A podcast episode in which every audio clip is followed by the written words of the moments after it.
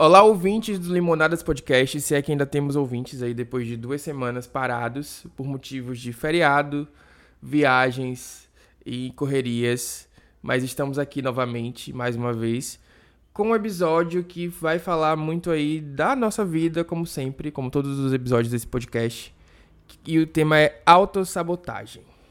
Para falar disso, eu trouxe um convidado muito especial, que é ninguém mais, ninguém menos que Mário Sabino, que é um psicólogo com especialização em saúde coletiva e é ninguém mais, ninguém menos do que o meu psicólogo. Então, é isso. Olá, gente. E aí, tudo bem com vocês? Não sei nem que hora vocês vão estar me ouvindo aí, mas eu sou o Mário, sou psicólogo clínico. É, como o Alexandre falou, sou pós-graduado em saúde mental coletiva. É, e é isso. Isma, você quer falar alguma coisa que eu nem. Você também. A gente tá há duas semanas aí. Fala um oi pra galera. Verdade, né? Não, gente, é isso. A gente tava. A gente tava esse tempo aí sem aparecer por conta de muitas coisas, muitas obrigações. Não foi uma autossabotagem ao nosso podcast, tá? Pode não ser foi a também, gente... Não, a gente quer esse podcast muito vivo, porque ele tá muito bom. E a gente adora. E esse podcast tem sido uma terapia. Eu faço minha terapiazinha também, tá? Mas esse, esse podcast, gravar esse podcast tem sido uma terapia. Às vezes eu fico me escutando novamente, vou lá em episódios antigos e fico escutando. E eu mudo muito durante também esse percurso. Mas enfim, não é autossabotagem com a gente, tá? A gente tá aqui firme e forte.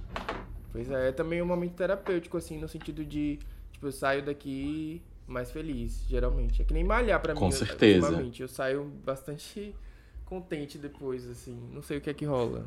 Enfim. É, eu, acho que, eu acho que é falar, né? acho que é só, só da gente estar falando, né, sobre as nossas questões, se- sejam os problemas ou as alegrias. Eu acho que falar causa isso na gente, né? É bom a gente falar. Falando sobre o tema, né? Autossabotagem. Por que, que a gente escolheu? O Mário tava perguntando, né? Por que, que a gente escolheu esse tema?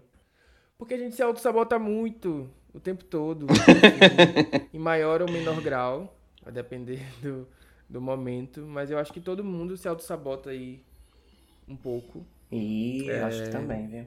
E aí a gente queria falar sobre por que, que, que a gente faz isso, por que, que é, e algumas pessoas, como algumas pessoas conseguem lidar bem com isso, como a gente lida com, com essa autossabotagem, que é um processo diário aí, contínuo também, de tipo, é, o que é que eu faço a partir disso, como eu vou agir e tal, e como não deixar essa autossabotagem também atrapalhar os nossos objetivos. Importante. Então esse episódio tá aí pra isso. A gente não vai propor aqui nenhuma receita de bolo, né? Tipo, nenhuma Amém. resposta pronta. A gente só vai conversar sobre. E vocês também estão abertos, estão livres aí pra opinar é, e falar o que vocês acham.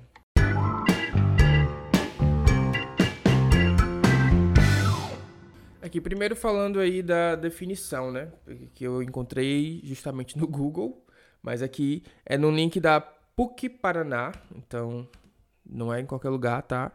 É a minha fonte, onde ele fala que autossabotagem significa justamente é o processo de agir contra si mesmo, atrapalhar as suas próprias tarefas.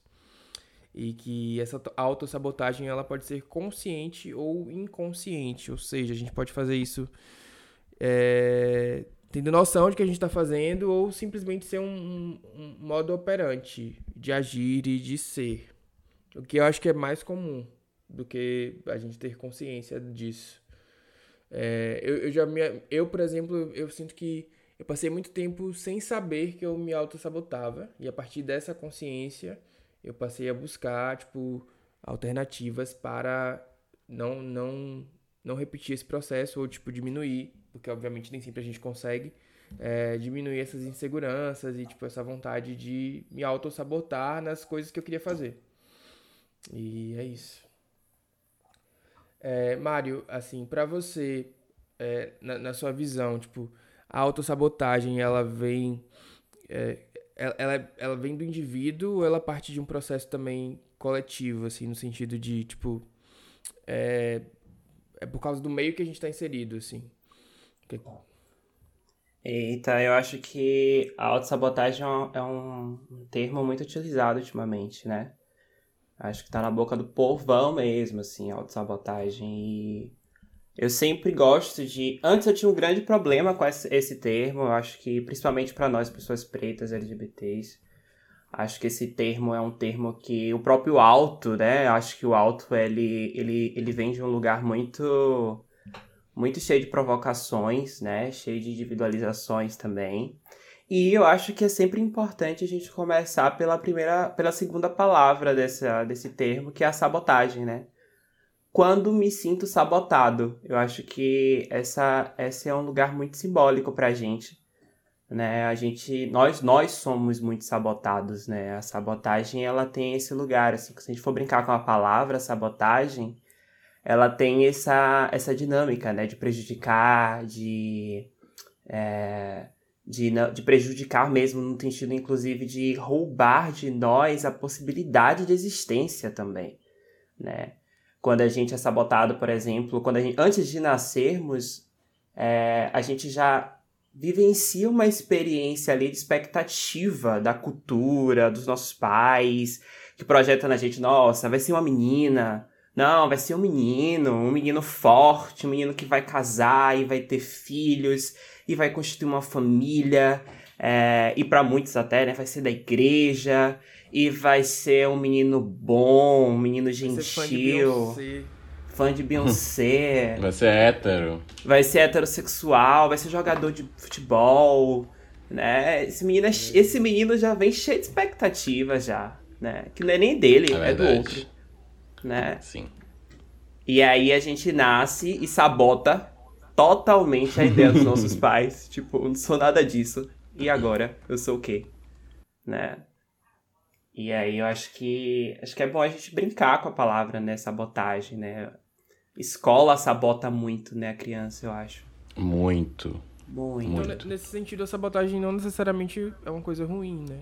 Tem a ver também com é, descobrir expectativa, qual é o caminho, independente das expectativas do Sim, outro. Uhum. Exatamente. Exato. Exatamente. E aí, quando a gente vai olhar, por exemplo, a, a, a sabotagem, quando a gente vai para a infância, e a gente está lá no período da escola, é, eu era um menino na época da escola, não sei vocês, mas eu era aquele menino do fundão na época da escola. e aí eu era o, o que conversava, que gostava de conversar, gostava de sentar no chão, sempre odiei cadeira, sempre Meu me Deus. incomodei com a cadeira, nunca gostei da cadeira. Sempre era aquele menino que do nada estava no chão e a professora dizia assim: Menino, vá pra cadeira! Que menino absurdo, tá sentado no chão, como é que pode um negócio desse? É, vou levar você pra coordenação. Não dá, não dá, assim não dá né? E aí, de vira e mexe, ela recebia bilhetinhos pra ela pra casa, assim. É. Ou a nota. Nunca fui aquele menino, não sei vocês, mas também nunca fui aquele menino de tirar notas azuis o tempo todo, assim. Minha, minhas notas, é, uhum. meu boletim era bem coloridinho, assim. Era vermelho, tinha azul, era uma baguncinha, assim. E eu sabotei a escola de alguma forma, porque a escola esperava de mim uma criança que era nota azul, era maior que seis, sabe? Eu disse assim, não, B, peraí, eu, eu, eu, eu sou cinco também, sabe? De vez em quando, eu sou quatro, né? Eu não atendo a expectativa da escola, porque esse lugar aqui eu não me sinto confortável, não me sinto confortável na cadeira, eu preciso de um outro espaço, sabe? E aí eu saboto a ideia da escola, né? Eu tiro esse lugar, né? É. Eu acho que eu tenho, eu tenho um grande exemplo, assim, de algo parecido que eu. Meu pai, meus pais são professores, e aí meu pai era professor de duas escolas particulares aqui. E aí ele me colocou em uma primeiro, que ele começou a trabalhar, e aí me colocou, ganhou bolsa e tal. Aí colocou eu e Kaique, meu irmão. E aí eu gostei muito da escola, me identifiquei bastante. Era uma escola particular, mas era um particular assim, não tão caro, um particular em que a gente via gente de cores variadas, pessoas de classes variadas. E aí depois meu pai foi para uma outra escola, uma escola, tipo, muito cara, uma escola, tipo, onde só tinha gente branca, uma escola bem complicada. As duas eram católicas, mas a outra era mais rigorosa, assim, essa, essa segunda escola. E aí eu lembro que eu briguei muito para não ir para essa outra escola, até porque eu tinha me adaptado bastante a essa. Isso eu morava no subúrbio nessa época, né? E aí é, meu pai, meu pai falou: "Não, você vai para essa escola porque é melhor e eu ganhei bolsa integral para vocês dois, vocês vão para lá" e acabou a conversa. Eu peguei e fui. Falei: "Tá bom". Só que aí, inconscientemente, eu comecei a sabotar tudo, sabe? Aquele plano todo que ele tinha. Hoje eu entendo isso na terapia, porque na época eu simplesmente uhum. sabotei e meio que sabotei muita coisa da minha vida, assim, também, né? Porque eu, eu, tipo, era um ótimo aluno na primeira escola. E aí, tipo assim, é, dava aula de monitoria e tudo para os meus colegas e tal. E aí nessa outra escola eu comecei a descer ladeira de um jeito assim que não teve freio, sabe? Que me segurasse. Comecei a perder matéria. E, tipo, tudo isso sem, sem mesmo que sem entender o que tava, por que aquilo estava acontecendo. Né? Até eu ficava, meu Deus, essa escola não é tão difícil assim, não, é, não mudou tanto o ensino. Por que está acontecendo? E aí, hoje na terapia, eu enxergo completamente que foi, assim, uma resposta para ele daquele. De, dessa decisão que ele tomou, sabe? Enfim, nossa relação também não era muito boa por várias outras questões. E eu também estava me descobrindo, assim, é, é, entendendo a minha sexualidade. Enfim, foram muitas turbulências, assim, e essa meio que foi a resposta que eu dei, não só para meu pai, para minha família também, minha mãe, minhas tias. E. Mas eu também terminei me prejudicando bastante, né, com tudo isso. Uhum. Mas eu, hoje, eu entendo o Ismael daquela época. Já que vocês estão falando muito da escola, né, eu acho que esse meu processo de me sabotar no sentido de, tipo, não suprir as expectativas do outro, é, rolou no ensino médio, quando eu entrei na escola federal. E aí eu já percebi que não era meio meu caminho e tal. E eu deixei de ser justamente o primeiro da turma, aquele que tirava as melhores notas para ficar ali na média. E, tipo, eu desisti de, tipo, ser essa pessoa que tava sempre em primeiro em tudo e tal. E sabotando também algumas expectativas que as pessoas tinham sobre mim. E acho que começou esse processo aí um pouco mais tarde. É, mas pensando sobre essa perspectiva é, é doido porque eu acho que isso acontece o tempo inteiro. Tipo, a gente vai, à medida que a gente vai é, envelhecendo e entendendo quem a gente é, a gente acaba que meio que matando expectativas que as pessoas têm sobre, sobre nós e vivendo mais feliz, né? Principalmente. O Estado nos sabota, né? O Estado nos sabota. A gente. O Estado escolhe quem merece estar vivo, inclusive. Né? O Estado escolhe aonde vamos estar ocupando e qual espaço da cidade a gente vai transitar. Ele sabota o espaço. Né? É, ele sabota qual, inclusive, o grau da pessoa que merece sofrer, inclusive enquanto sociedade. Porque quando a gente vai no mercado hoje, nós somos muito sabotados. Né? A gente está comprando o mesmo feijão que uma pessoa que tem muito dinheiro né? E, e quando a gente vai olhar para essa estrutura e a gente percebe que, inclusive, o próprio salário mínimo nos sabota, a gente começa a perceber que hoje a gente eu escuto muito as pessoas falarem sobre autossabotagem na relação com o trabalho, por exemplo, né? E a gente não para para perceber o quanto que o próprio trabalho, a própria função do trabalho, o próprio capitalismo, ele também nos sabota, porque ele coloca a gente de frente para um lugar que é inalcançável o tempo todo, né? Ele coloca a gente para um lugar que de trabalho, de condições de trabalho, de condições de salário que é totalmente insalubre à nossa realidade, tipo, como sobreviver dentro de um contexto como esse, sabe? E nós somos grandes sabotados por isso. Eu vou até mudar o nome do episódio para sabotagem, tá, pessoal? É ótimo. Estão ouvindo. eu, eu acho que eu nunca mais vou falar auto-sabotagem, porque real, oficial, é isso. Mas parando para pensar, eu acho que o nosso processo de sofrimento vem muito do de, de não conseguir justamente suprir essas expectativas que as pessoas impõem sobre nós. De, ou, ou, também esse processo de tentar ser perfeito o tempo inteiro e de tipo achar que se a gente não fizer 100% da parada, se não fizer daquele jeito específico, não tá rolando, sabe? É, falando um pouco do meu processo de trabalho, tem muito isso. Assim, às vezes eu faço um conteúdo que, tipo, eu, eu, tipo, eu posto e imediatamente acho que tá péssimo. E, na real, só não tá, tipo, dentro do, de uma parada que eu queria fazer com se eu, que eu faria se eu tivesse mais recursos, ou se eu tivesse, uhum. sei lá, mais gente produzindo comigo. Enfim, coisas que estão fora do meu alcance. Então, eu acho que dentro disso, esse processo de se sabotar, no sentido de ficar inseguro com as coisas que a gente faz e tal, tem muito a ver justamente com esse não suprir expectativas que os outros impõem sobre, sobre nós o tempo inteiro. Principalmente como pessoas pretas. Uhum. Não, isso é muito real, assim. Eu, por exemplo, eu, eu me descobri, né, criador de conteúdo em 2020, num, muito acaso, assim, no acaso da vida mesmo. Porque eu acho que eu vim de um processo de sabotagens para eu não me reconhecer como comunicador, sabe? Processos, assim, que vieram desde a minha família, quando podaram assim todas as minhas todos os meus gostos e aptidões que eu tinha na infância e adolescência assim começaram a podar tudo porque eu tinha que focar num vestibular e tinha isso e tinha aquilo então você tinha eu sempre fui, eu sempre fui uma criança muito artística, sabe? Eu lembro que eu fazia pecinha, juntava Kaique, minha, minha prima, meu primo, e montava uma peça de Natal, peça de aniversário, e isso tudo foi muito podado em mim, sabe? Até por, por isso, de alguma forma, flertar com, com a afirmação da minha sexualidade, eles tinham medo disso também. Então, é, Aí depois também teve todo o processo, né? Na escola, os amigos, é, esses amigos muito brancos também, né? Da época da escola e tudo mais, então que não enxergavam potência nenhuma em mim, né? Então você termina acreditando nisso, que você realmente não tem muitas aptidões para quase nada. E então eu não me enxergava com esse como um comunicador, como alguém que podia criar alguma coisa nesse sentido. E aí criei tipo, foi bem na época de George Floyd e tal, tudo aquilo tava acontecendo, e aí criei meio com um desabafo, assim, mas criei em formato de vida. E aí deu muito certo. E aí, enfim, aí veio dando certo, veio dando certo, veio dando certo, e eu me descobri mais porque eu consegui meio que lutar, assim. Na verdade, é uma luta que acontece até hoje. Eu não sei quando ela vai acabar, nem se ela vai acabar. Uhum. E me entendi, assim, nesse processo. De, me entendi que eu realmente tenho é, é, aptidão para isso, que eu tenho, é, que eu faço esse trabalho com qualidade. Porque não é fácil, não, você lutar contra todas essas sabotagens, assim, principalmente sendo negro no país, assim, é bem complicado.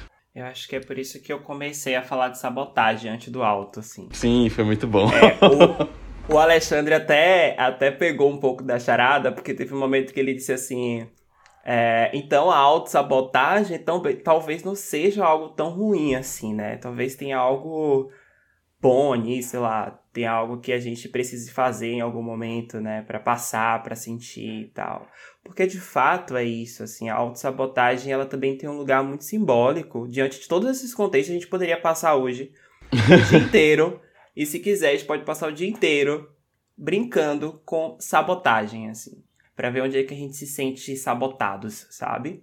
Sim. E para a gente acrescentar o alto, é, é preciso olhar para todo esse contexto social, cultural, político que a gente vivencia, sabe? É uma forma também que o nosso organismo tem de se proteger a própria falha, o próprio erro, a própria possibilidade do desastre, sabe? Eu projeto um desastre que talvez não seja nem real, né? Até porque a gente quase não tem recursos para lidar com nossos erros, né? Os nossos erros sempre são colocados no lugar do fracasso, tipo, errei, pronto, desastre, o mundo vai acabar agora porque eu não posso lidar com o meu erro, eu não posso lidar com essa vulnerabilidade de errar, né? E ao mesmo tempo o erro é algo tão é algo tão humano, é algo de tanta humanidade, mas é colocado num lugar tão punitivo, né? Se você erra perante a justiça, você vai preso, você vai ser condenado. Se você erra perante os seus pais, você não atende às expectativas deles, então você vai ser colocado de castigo ou você vai ser colocado em outro lugar. Se você erra perante a escola, você é reprovado.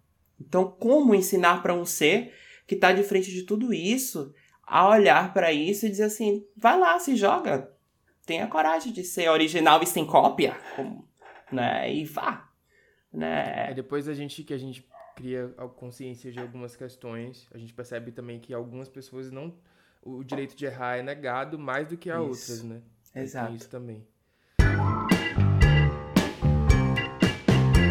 O Ismael ele estava falando sobre um processo dele da infância, de ser poldado, e é exatamente isso, nós somos poldados a ser alguma coisa.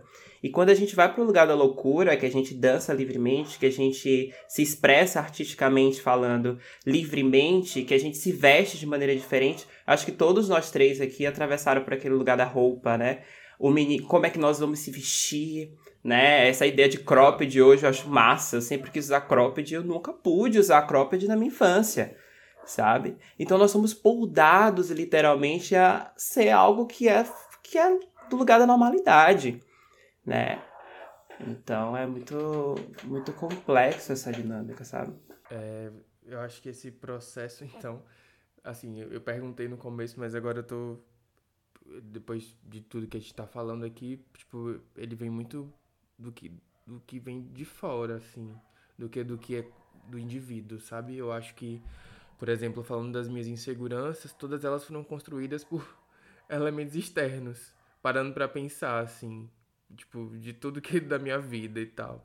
Muito, veio muito mais do, do meio do que a, gente, que a gente viveu e vive. Não sei se eu posso afirmar isso categoricamente, mas enfim, só uma reflexão aqui. Também quem concordar ou não concordar comigo pode falar, tá, gente? Não, eu super concordo, e eu tava falando para alguém essa semana sobre. Eu me, considera... me, me considerava muito mais. muito mais afeminado no passado, quando eu era uma criança, quando eu não tive acesso ao próprio meio gay.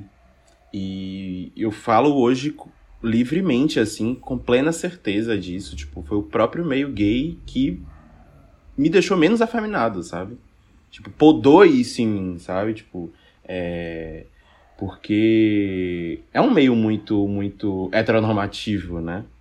E aqui e nesses meios, quando mais ascendendo você vai, né, socialmente, você essas, essas, esses padrões vão se fortalecendo ainda mais. Então, foi eu, eu vi nitidamente assim, não só em relação aos meus trejeitos, mas em relação aos meus gostos, em relação a tudo assim, quanto menos afeminado eu fui ficando, sabe? Quanto mais me distanciando daquele meu jeito eu fui, porque é um meio bem violento, né? Agressivo muitas vezes. Com os próprios, né? O que é muito louco de se pensar, mas é, mas é mesmo. E o que é muito triste também. Mas uma coisa que eu queria perguntar para vocês, assim, historicamente, assim, né? O povo negro, ele é ensinado a, a várias coisinhas, assim, que fazem com que a gente se sabote também como comunidade, né? Tipo, eu acho que, inclusive, né, a própria história, sei lá, do Capitão do Mato, essas coisas todas fazem com que, do Preto Único, fazem com que a gente queira sempre sabotar o rolê do outro o tempo inteiro. E eu vejo muita gente aqui de Salvador, né? Muitos pretos daqui de Salvador relatarem isso também. Eu sei que é um assunto bem delicado, mas o que é que vocês pensam, assim, sobre isso, sabe? Dessas, dessas coisas que a gente traz, assim, historicamente, de que, de que a gente sempre sabotando um outro para só um acender, porque só tem espaço para um, e a gente sabe hoje em dia, né? Hoje em dia não, mas a gente tem conhecimento de que isso foi historicamente colocado entre nós pela branquitude, pelos brancos. E como é difícil a gente vencer essas barreiras, né? Como é difícil os brancos eles é, se apoiam tanto, né? Se, se é, como a gente falou sobre o cancelamento aqui também, eles não se cancelam, né? Como a gente, a gente até às vezes ajuda a cancelar os nossos próprios, sabe? O, o apoio é algo bem é, raro. Enfim, eu queria saber o que, é que vocês acham de tudo isso. Foi uma polêmica, hein? Gostou de falar de sabotagem, né? Ah. Uhum. vou esperar Mário falar, porque. Ah, é, né? Joga a bomba pra, pra tu falar. Eu ficava aqui só ouvindo ele falar. Caramba. Vai, vai. Ah, eu acho muito. Eu acho que isso tá dentro de um lugar que, como você bem falou, Ismael, assim, um lugar muito histórico, né? Assim, é, a nossa subjetividade é atravessada pelo lugar de, de um palco de muita violência, sabe? É, muitos, foram muitas pessoas apagadas de serem quem elas eram, assim, sabe?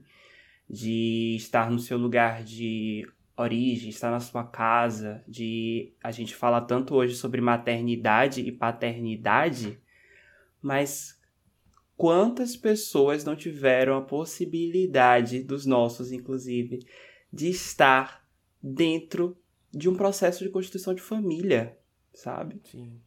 De estar dentro de uma possibilidade de ser mãe, de uma possibilidade de ser pai, foram negados disso, foram retirados das suas famílias, né? E, e quando a gente fala sobre esse apagamento, Ismael estava falando sobre o corpo afeminado, e quando a gente fala sobre esse lugar e a gente vê, por exemplo, é... vou colocar os homens gays cis nessa conversa aqui, tá? Só pra gente, Uhum. a gente não fugir muito do, do que é nosso aqui. O quanto que nós fomos ensinados a é, nossos, nossos antes, pessoas de antes de nós é, não tiveram a possibilidade de amar livremente, sabe? E eles, nós éramos ensinados a amar escondidos. Escondidos a quatro paredes, amor de outras pessoas, porque não podia ser nossos amores, né?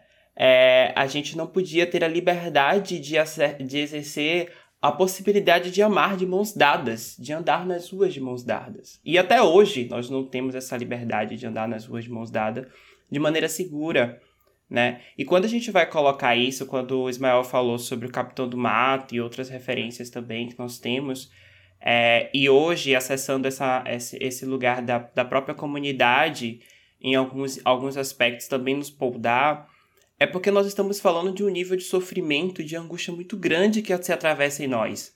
A forma com que nós. Por que, que a gente gosta tanto do BBB, sabe?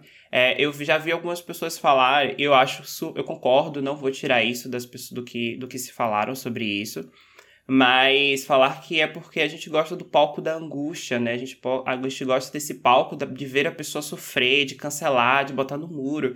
E eu super concordo. Mas ao mesmo tempo, é, a, a nossa vida, a nossa realidade é tão insuportável que a gente precisa olhar para alguém que seja parecidíssimo com a gente e diga assim: meu Deus, essa pessoa se desequilibra igual a mim. Ela grita do nada. É, ela, eu, eu sou muito mamacita, eu brigo do nada. Eu, eu boto vagabundo pra sentar, sabe? Tipo assim. Né?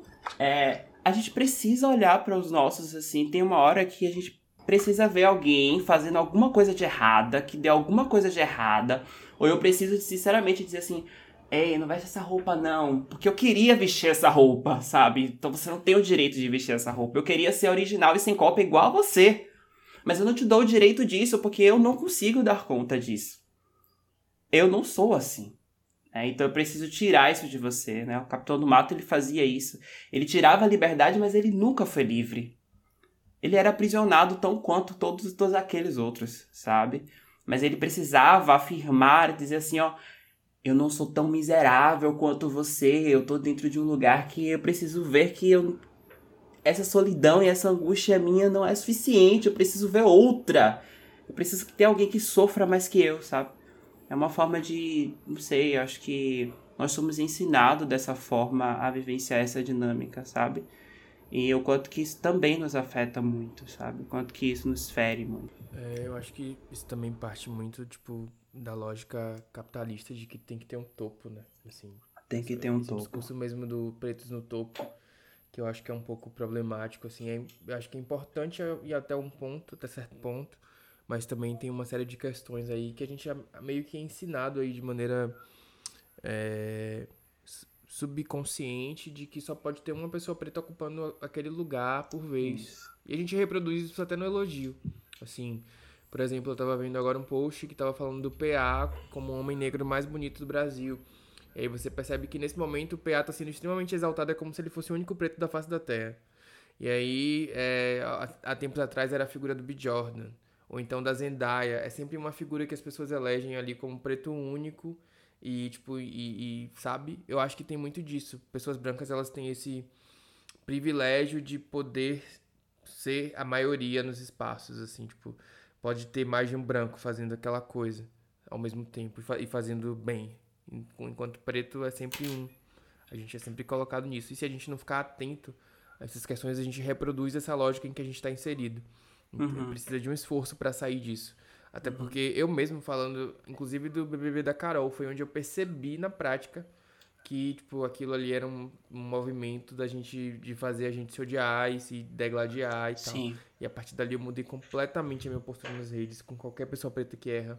Não vou dizer que eu passo pano para erros de qualquer pessoa, não. Porque todo mundo erra e todo mundo tem o direito de errar. Mas o erro, ele sempre, no caso de pessoas pretas, ele sempre escala para racismo. Assim, uhum. tipo, a cobrança pelo erro. Todas as vezes que eu vi uhum. uma pessoa preta sendo cobrada na internet por erros que, tipo, deveriam ter uma proporcionalidade X, ela teve uma proporcionalidade Y muito maior e que desandou e desatou em outras coisas. Então, a minha postura atualmente é a de me reservar. Assim, tipo, não contribuir para esse tipo de situação. Mas é isso, eu acho que a gente tá sempre sendo inclinado a, a endossar esse couro aí e, tipo, se degladiar mesmo. Você falou de beleza, Alexandre, né? E desse ideal de beleza e, e quanto que isso é tão pesado pra gente, né? A gente vê pessoas gordas, inclusive, que não têm direitos de é, vivenciar a liberdade de estar sem camisa nas ruas e não serem agredidas, né? De estar transitando por espaços, porque a, a, a luta da, das pessoas gordas não é necessariamente de dizer se ela é bonita ou não, mas ela de ter a ocupação do espaço, de passar na catraca do ônibus e não ser agredida pela própria catraca, que a catraca não a sabote, né? Real, real. Tem muita gente que acha que a luta contra a gordofobia é só por, estética, quando na Exato. real é muito além disso. É muito além disso, é direitos, é direito de não ser sabotada. no ônibus, como você falou, até fazer uma ressonância magnética, por exemplo, que, tipo, as, as máquinas... A poltrona do avião, né? É. Exato, exatamente. Sabotagem rendeu, né? Não, sabotagem rende muito, né? Porque é, é como você falou, isso, como vocês bem falaram aí, sobre esse cuidado que a gente precisa ter. Porque eu perguntei para vocês, mas não, não, falei, não falei minha opinião, né?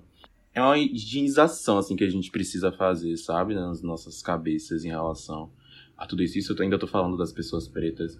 Porque senão a gente vai sempre um sabotar a existência do outro o tempo inteiro, sabe? A gente vai continuar colaborando aí pra, pra existência dessa sociedade racista da forma que ela é, sabe? A gente precisa ter muito, como o Alexandre falou, e eu gostei muito dessa parte que ele trouxe falando do elogio, sabe? É que a gente precisa se elogiar cada dia mais, sabe? E elogiar sem culpa, elogiar sem medo de que aquela pessoa pegue o nosso lugar. Porque eu penso muito, que a gente fala muito sobre, é, é, ah, somos uma comunidade, mas nessa hora a gente também precisa lembrar disso, sabe? Poxa, eu vou, vou longe, vou te levar junto comigo, sabe? Eu quero que você venha junto comigo também esse, a gente precisa tirar da, da cabeça que existe só espaço para um, porque não existe só espaço para um, existe espaço para um monte de gente, né? Enfim. Existe espaço e ao mesmo tempo não existe, né? É muito muito complexo é. isso, né? A gente é ensinado Sim. muito a esse lugar da competição, né? Só existe espaço para um, como a Alexandre trouxe nessa questão do capitalismo e você trouxe também. É só um espaço. É e mesmo que isso ainda seja do imaginário que é passado para nós, a nossa subjetividade grita na competição porque diz assim, não, peraí, eu preciso ocupar esse espaço, né? Esse pouco espaço eu preciso ocupar, sabe? Uhum. É muito triste, é Às muito pesado. Eu falo pra minha subjetividade, dá uma segurada aí, amor. dá uma segurada. um pouquinho, gato. então, o que, que a gente aprendeu, né? Que a autossabotagem não necessariamente é uma coisa ruim, e que, na real, sabotagem, né? Tem muito mais a ver com sabotagem dos processos que a gente vive aí e do principalmente no nosso caso em específico sendo pessoas pretas e LGBTs. De tudo isso que a gente discutiu aqui, como que a gente lida com isso, com essas sabotagens cotidianas e com as inseguranças que a gente constrói a partir de tudo que nos foi, nos foi negado e sabotado? O que, a gente faz a partir disso? Quais são os nossos recursos? Quais as ferramentas a gente pode usar, né? É, eu achei muito legal a gente ter começado sobre sabotagem mesmo, porque a gente mergulhou em, muitos, em lugares muito complexos. Se talvez a gente tivesse começado a falar do auto-sabotagem, a gente estaria ainda falando sobre nós e dentro de um lugar de culpa, né? Tipo, eu me auto-saboto e às vezes fico procrastinando as coisas acontecerem e tal, não sei o quê. E acho que é muito importante a gente sair daquele lugar de cinco dicas no Instagram sobre como lidar com a autossabotagem. Eu acho que esse lugar é muito perigoso, sabe? Para olhar os recursos da autossabotagem, primeiro a gente precisa de recursos de um profissional. Eu acho que é importante quando a gente percebe que está insuportável lidar com algumas inseguranças nossas, assim, tá atrapalhando, tá paralisando, tá fazendo com que muitas vezes a gente não vivencie oportunidades, que a gente não ocupe alguns espaços, que a gente tenha medo de sair, medo de se relacionar, que a gente tenha um, um complexo com o corpo no qual nos tire a possibilidade de existência, inclusive, de automutilações, de processos que são de ansiedade generalizada, de depressões. Quando a gente começa a perceber que a nossa nosso próprio lugar de ser auto-sabotado, né, de auto-sabotar, tá em um espaço suportável de se, da existência e paralisando e nos prejudicando, eu acho que é muito importante procurar uma ajuda, né? Então, é, eu vou colocar ajuda psicológica, porque é óbvio, mas ao mesmo tempo também eu coloco a ajuda de outras pessoas, sabe? A gente precisa ser ensinado também a, a olhar as, as nossas redes, né? Eu acho que as redes são o potencial do recurso que a gente mais tem e que mais nos possibilita, inclusive, a ocupação, a ocupar espaços, né, a andar, né, a seguir, né. Então, eu sempre. Uma das primeiras perguntas que eu sempre faço na psicoterapia é quem é a sua rede, né? E essa pergunta, às vezes, ela é muito bem respondida e às vezes não. Ela, ela nossa, rede, eu nunca parei para pensar sobre isso, né? E aí as nossas redes, às vezes, ela tá ligada também às nossas referências, né? A gente precisa, como humanos, referências, né? Então, quando a gente se Sem debruça dúvida. de pessoas que ocuparam alguns espaços, de pessoas que fizeram, de pessoas que erraram, inclusive, conseguiram dar volta nisso, de perceber também que o erro é extremamente importante e ele vem de um lugar muito importante enquanto pessoas para crescimento profissional também. Eu acredito que Alexandre Ismael deve ter errado muitas vezes aqui para que esse podcast conseguisse estar presente, sabe? Então. Quando a gente... Levi que eu digo, nosso editor. Misericórdia, segura. É, errava direto aqui, batendo na mesa, com o microfone ruim. eu bem imagino, assim. Eu acho que é, certif... é se é... cercar de pessoas e de coisas que possibilitem a gente a existência, sabe? Certificar com os nossos, estar perto dos nossos, das nossas é, estar perto de pessoas que a gente tem como referência, estar perto de pessoas que nos acolhem, estar perto de amores que sejam amores que nos possibilitem a liberdade, não o aprisionamento. Né? Eu acho que isso é uma forma da gente cuidar um pouco de nós e desse excesso de proteção que nós temos quando estamos de frente para a sabotagem. Eu acho que eu, espero que depois desse podcast as pessoas consigam respeitar as outras, inclusive, quando elas estão se auto-sabotando e olhem que esse lugar de autossabotagem não é um espaço que dependem exclusivamente somente delas, mas que tem um, uma próprio, um próprio espaço que não coloca nesse lugar de segurança para que ela possa ser ela mesma, sabe? Então, acho que a gente pode escutar agora outras pessoas quando falam de autossabotagem de um outro lugar, assim, de um lugar de mais acolhimento, sabe? Eu acho que é isso. Precisamos de acolhimentos como recurso. É, eu acho que esse episódio foi inteiramente sobre isso aí. Essa, essas duas últimas frases que você falou aí resumiram muito. Inclusive, foi um tapa na cara da gente no sentido de que. É, tipo, você falou sobre sabotar, sobre o processo de se sabotar ao invés do auto-sabotar. E, tipo, fez todo sentido, assim, pra, pra essa conversa, sabe? E eu falando sobre essas estratégias, né? Uma coisa que eu ia falar muito de referências, assim, acho que referências são fundamentais. Mas além disso, uma coisa que funciona para mim é tipo ver as coisas acontecendo porque eu tive coragem, sabe? Assim, eu já foram inúmeras vezes que aconteceu de tipo estar tá com muito medo de fazer alguma coisa e lá fazer e dar muito certo, sabe? E aí esse processo vai fazendo a gente criar um pouco mais de coragem, de ficar um pouco menos temeroso assim, de que não não não, não tô dizendo que resolve, mas assim, dar o primeiro passo o segundo já é um pouco mais fácil. Não sei se vocês entenderam o que eu tô querendo dizer. Celebrar então, conquistas, isso acontece né? muito comigo, assim, de tipo, ah, eu queria fazer tal coisa, eu me prendo, me prendo, me prendo até uma hora que eu vou lá e faço com medo, funciona, e depois eu já não vou ter mais tanto medo de fazer aquilo, sabe? É como se. Não, isso é muito. Isso, isso é uma parada que, que acontece muito comigo. É. Não, e eu acho que esse papo também que a gente tá tendo aqui, de que a gente entender que muito é porque. É, não sei, talvez até para ganho mercadológico, eu não sei, que essa, esse termo foi vendido assim pra gente, né? Como se essa autossabotagem viesse do divino, assim, trasse, tomasse nosso corpo e a gente fosse se auto-sabotando. Mas quando a gente entende que essas coisas não vêm é, é, não nascem com a gente, né? Que essas sabotagens elas não nascem com a gente, que elas são muito mais externas e que elas vão construindo ali a nossa individualidade, vão participando ali da construção da nossa individualidade. Quando a gente entende isso, que ela não não tá dentro da nossa carne, do nosso corpo, da nossa alma, da nossa mente, é mais fácil a gente se libertar dela também, uhum. né? De, de todas essas amarras, de todas essas sabotagens que são colocadas aí do lado da nossa existência. Então, para mim, pelo menos, tem sido muito mais fácil viver depois que eu entendo entendi que essas sabotagens são meio que colocadas assim na minha vida, na minha história e das pessoas que estão ali ao meu redor. Então é mais fácil você viver depois disso, sabe? Então eu espero também que isso sirva para as pessoas que estão escutando a gente aí. E, e é bom você entender esses processos, sabe? De que muitas coisas que são ditas para você ou que você acredita que você está se auto-sabotando porque essas coisas vieram aí junto com, com sua existência, não, elas não vieram, né? Muita coisa é colocada aí no seu caminho. Não são questões e... só suas, né? São questões coletivas aí. Sim. Exatamente, exatamente. De, de fatores. É, eu espero que isso ajude a libertar vocês também, de verdade. É, a gente precisa aprender que. é, meu, ouvindo vocês falarem, me lembrou muito sobre armamento, né? E ligar Sim. um pouco da autossabotagem, que a autossabotagem é uma forma de, de arma, né? É uma arma excessiva. Tipo assim, eu preciso me proteger com muitas armas.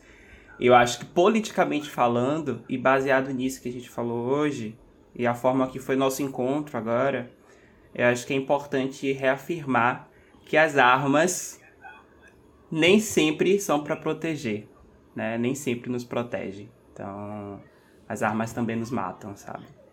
Então, acho que reafirmar isso é muito importante. Com essa afirmação, eu encerro o tema do episódio de hoje. Mas antes, a gente vai para o nosso último bloco que consiste em basicamente em indicações aí. Eu vou começar. É, eu estava viajando, como eu falei no início do podcast, e parei para ler o Na Minha Pele do Lázaro Ramos, que é um livro que eu tinha há muito tempo, mas não tinha lido ainda. Não sei porquê. E eu fiquei muito surpreendido positivamente, porque eu achava que era uma biografia, assim, uma autobiografia. E é muito mais do que isso. Ele fala assim de diversas questões assim diversos processos de identificação enquanto pessoa preta. Eu acho que é uma leitura fundamental para qualquer pessoa assim que queira entender muito da questão racial no Brasil, assim. É real muito bom, muito potente esse livro, então fica aí a indicação. Ismael, você tem alguma coisa para Essa semana eu não tenho nada para indicar, gente. De verdade, me perdoem. Mas porque a semana eu tô meio out, assim, não tô ouvindo nada, não tô lendo nada, não tô escutando nada. Mas Mário vai indicar uma coisa muito boa, não vai, Mário? Eu não tenho nada pra indicar também. Amor! Sobre isso. Ai, meu Deus! Fica aí com uma indicação de, do Da Minha Pele, que não leu, vai ler. E aí semana que vem a gente volta com mais indicações, tá? É, a gente vai, eu prometo voltar com indicação bem boa semana é, que vem. Depois eu vou perguntar, semana que vem eu vou perguntar pro Mário no WhatsApp. Vocês que queriam uma expectativa, né? Aí, ó. A expectativa do povo, que Ismael e Mário ia Aí, ó. Pois Ai. Mas, Mário, conta pra gente aí, fala um pouco das suas redes sociais, para as pessoas te seguirem lá, fala um pouco do seu trabalho, como é que as pessoas te acham. Aí me acham pelo, pelo WhatsApp, né? O Alexandre tem meu número, quem precisar é só pedir a ele. E me acham também pelo meu Instagram, que é Mário Sabino PC. É uma, uma das ferramentas que eu utilizo para procurar trabalho, assim, né? Quem precisar de ajuda, quem estava precisando de orientação, encaminhamentos, podem me procurar. E é isso. Obrigado, Mário, por participar com a gente, conversar com a gente, abrir até nossa mente, assim, por esse tema. A gente foi por um outro caminho que a gente nem imaginou que a gente iria. Sério. É. Aham, aham, de verdade. E é isso, muito obrigado, gente. Vocês estão escutando a gente aí. Desculpa pela falta, pela nossa falta nas últimas duas semanas. Mas semana que vem tem mais podcast aqui. um beijo. mesmo vão ser ótimos, aí não desiste da gente não. Vão ser ótimos, verdade, verdade.